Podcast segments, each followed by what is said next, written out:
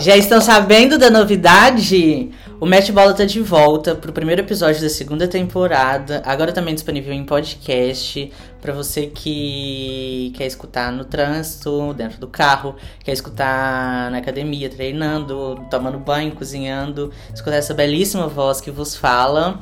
No episódio de hoje, eu conversei com o Matheus Najimi, que é que foi colaborador do Surto Olímpico, teve na cobertura dos Jogos Olímpicos de Tóquio ano passado. E a gente comentou sobre a experiência de, de uma cobertura em loco e sobre o que esperar das Olimpíadas de Inverno de Pequim, que acabaram de começar. O Brasil já estreou com a Sabrina Cass no esqui modalidade moguls. Ela terminou em 21 lugar a uma posição da classificação. Ela ainda vai ter mais uma descida no domingo. O, a conversa com o Matheus ficou um pouquinho maior do que a gente esperava, então eu vou dividir ela no episódio de hoje, no episódio de domingo, que eu volto com mais informações sobre tudo que já aconteceu nesses primeiros dias de Olimpíadas. Já tivemos estreia do hockey, do curling, do esqui, da patinação, já tá tudo acontecendo. Vamos até o dia 20 de fevereiro, o aniversário dessa belezinha aqui. Cobrindo tudo o que acontece lá em Pequim e o que acontece aqui no Brasil também, o que acontece nos Estados Unidos, a gente vai ter Super Bowl no dia 13 de fevereiro, que a gente vai comentar aqui também, enfim. Espero vocês para essa segunda temporada inteira. É isso. Beijo, rodou a vinheta.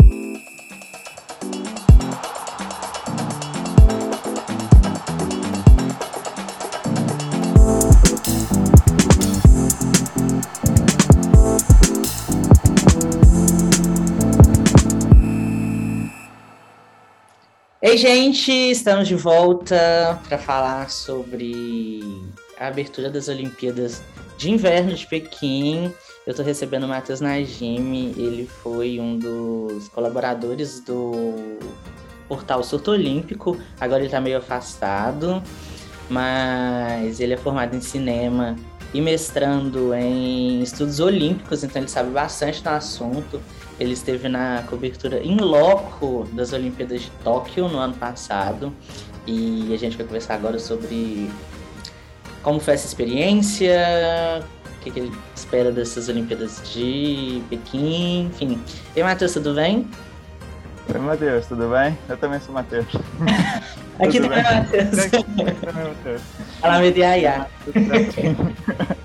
Não, mas brigadão pelo convite, assim, eu tô super animado de estar participando aqui, de conversar com você. É, vamos lá que eu, enfim, eu sou, eu sou um fã do seu canal. Obrigadão. É, você, você assistiu a abertura hoje de manhã? Eu vi. Eu gostei, assim, é uma. Eu acho que foi bem diferente, né, da, do esquema de Tóquio. Assim, tem aquela grande questão, aquela tocha que não é tocha, né? Aquela não sei o que aconteceu ali, mas é aquela pira que não, existe, né? Não sei se tem uma mensagem escondida. Mas é, atirando aquilo tudo, eu adorei. É, eu achei assim, antes de começar, a gente tinha dois pontos referenciais para comparar, né? Que é a abertura das Olimpíadas do Japão ano passado, em Tóquio, de verão, e a própria abertura das Olimpíadas de verão de Pequim, 2008. O Estádio Olímpico Nacional, o famoso Ninho do Pássaro, eu acho que pode passar anos que ele vai continuar sendo emblemático, né? Ele é muito bonito.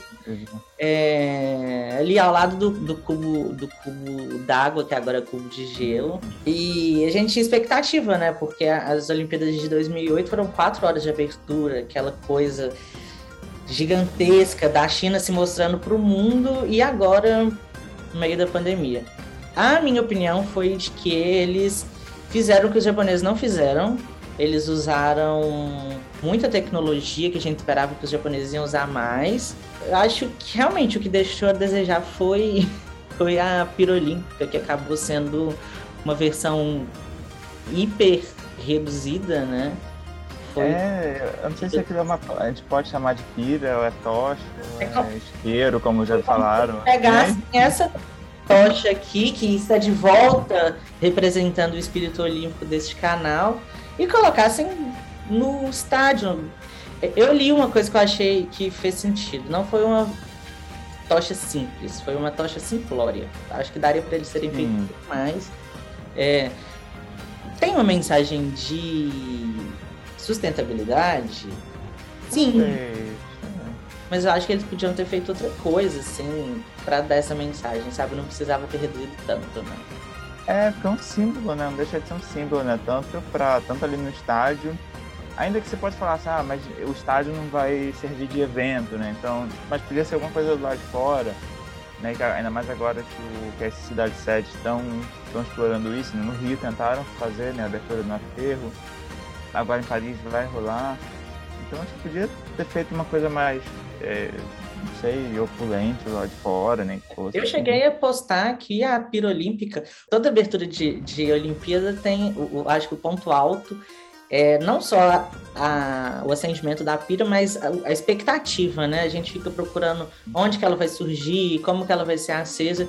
E fez, fez um, um mistério so, esse ano que o diretor artístico, né, falou que ia ser uma coisa que nunca ia ter acontecido, uma maneira que nunca ia ter acontecido, e todo mundo. Eu apostei que ia ser o próprio estádio, oh. eles iam pôr fogo no estádio. e acabou que foi tipo. Bom, ele não mentiu, né? Nunca fizeram isso. Exatamente. Não, não, é porque eu ia comentar que eu acho que eu sou, eu sou meio que exceção, talvez, porque eu gostei muito da Olimpíada, da abertura de Tóquio, né? Mas talvez porque eu tava lá. Eu acho que foi. Mas aí eu concordo, que acho que foi uma, uma abertura muito mais simples, né? Acho que foi uma abertura feita para os atletas ali mesmo, assim, né? Tanto acho que no, na mensagem do bar, do, do japonês, assim, ah, foi uma coisa muito mais direcionada para os atletas que estavam ali, né? Tipo, apesar de tudo, conseguimos chegar aqui do que para alguma coisa de televisão. Tanto que o encerramento, por exemplo, eu não gostei, mas eu acho que foi uma coisa muito mais tecnológica, né? Uhum. Muita coisa que a gente lá não conseguiu ver que não estava na TV. Mas é. E eu acho que. Esse... Mas aí, aquilo que você comentou, né? Eu acho que o... essa de Pequim claramente foi pro, pro mundo mesmo, né? Foi um recado. E aí, e aí a gente fica tirando com tudo, né? Tem aquela coisa que o Thomas Bach chamou os. começou o discurso e chamou o Xi Jinping francês, então teve um. Será que foi um recadinho para os americanos? É, tem, tem, tem coisa assim que a gente vai pensando, né?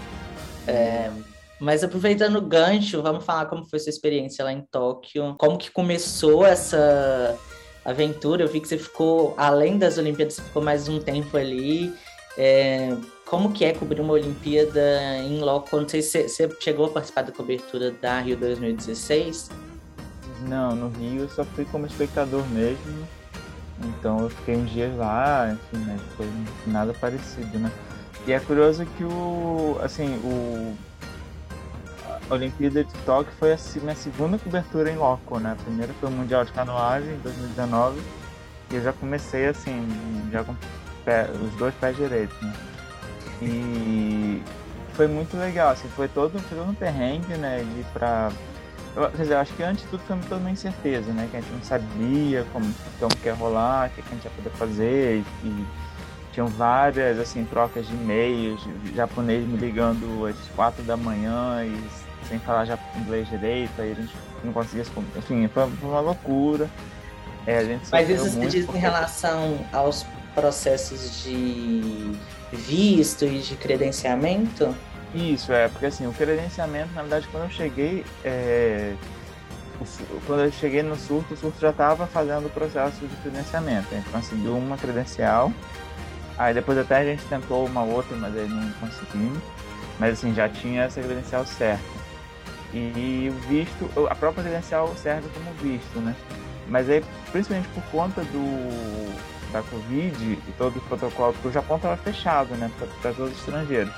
Então eles tinham todo um. A gente tinha que estar monitorado por muito tempo, assim, tinha que ter tudo certinho, pelo menos nos primeiros 14 dias.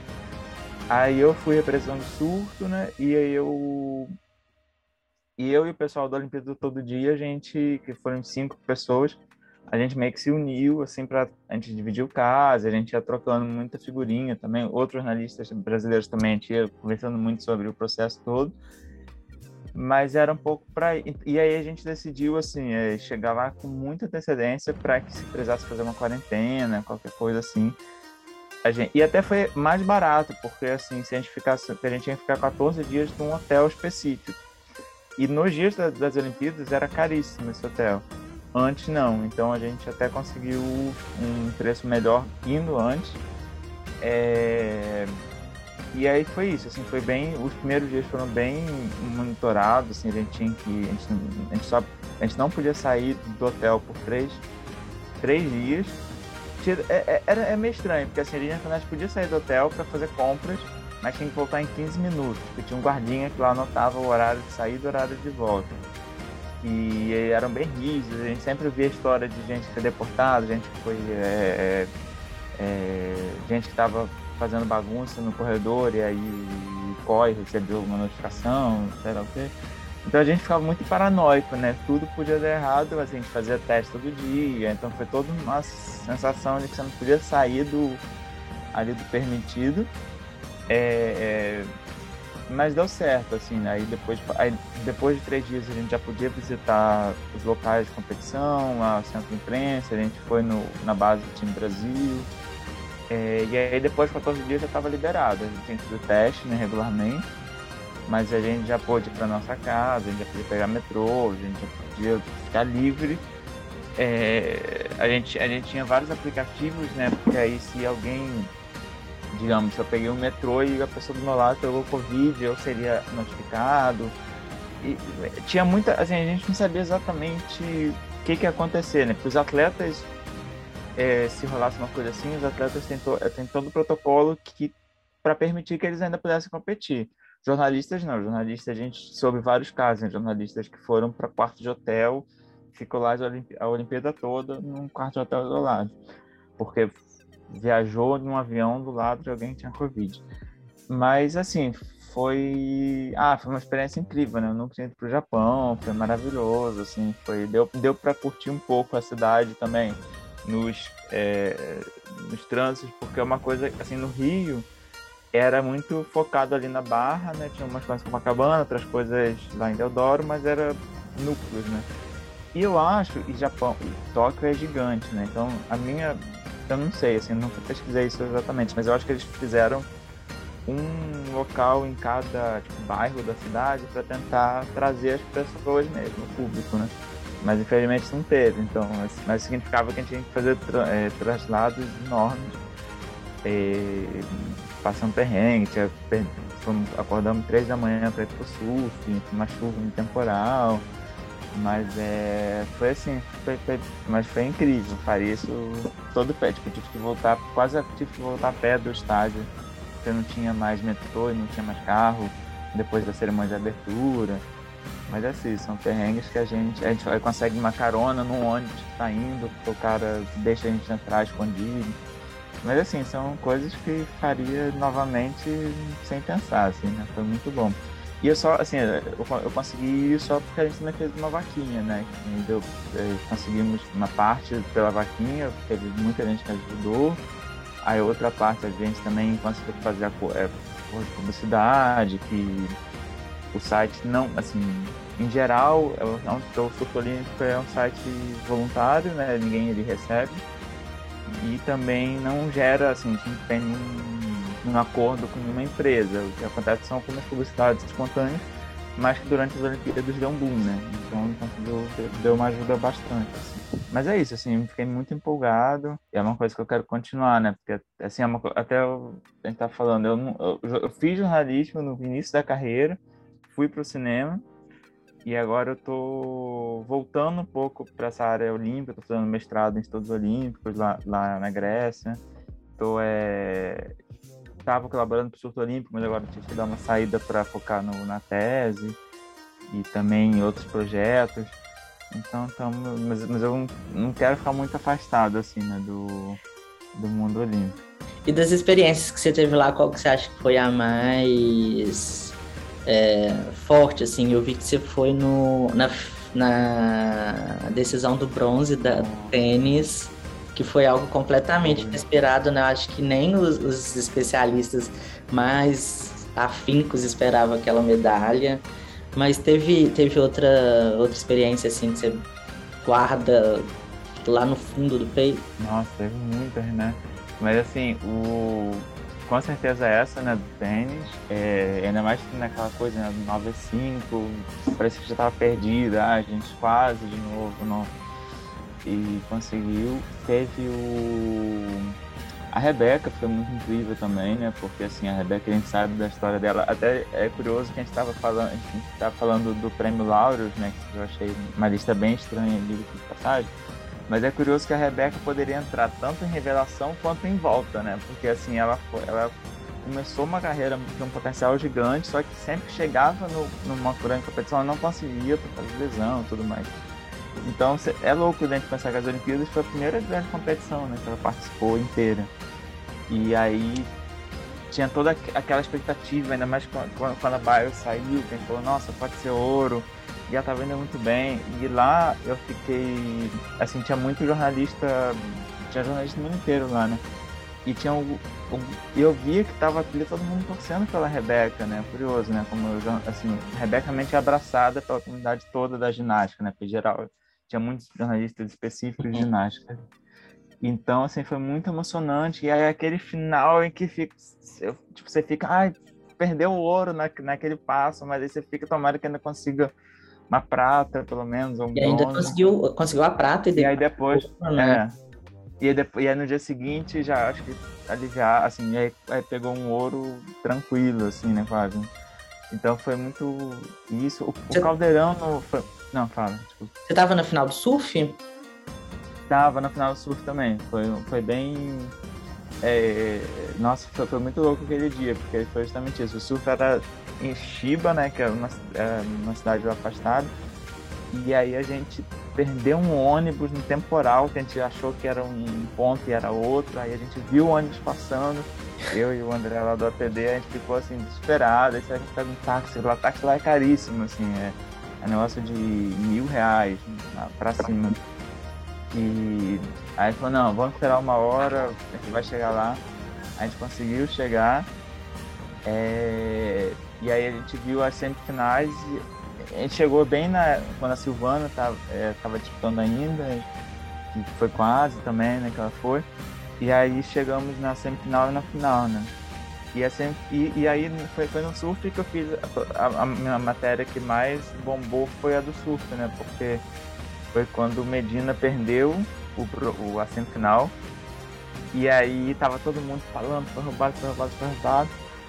E aí eu não lembro exatamente o que, que me deu estalo, mas só que eu tava lá no meio de todo mundo e falei, ah, vou perguntar aqui pra ver o que, que o pessoal acha, né?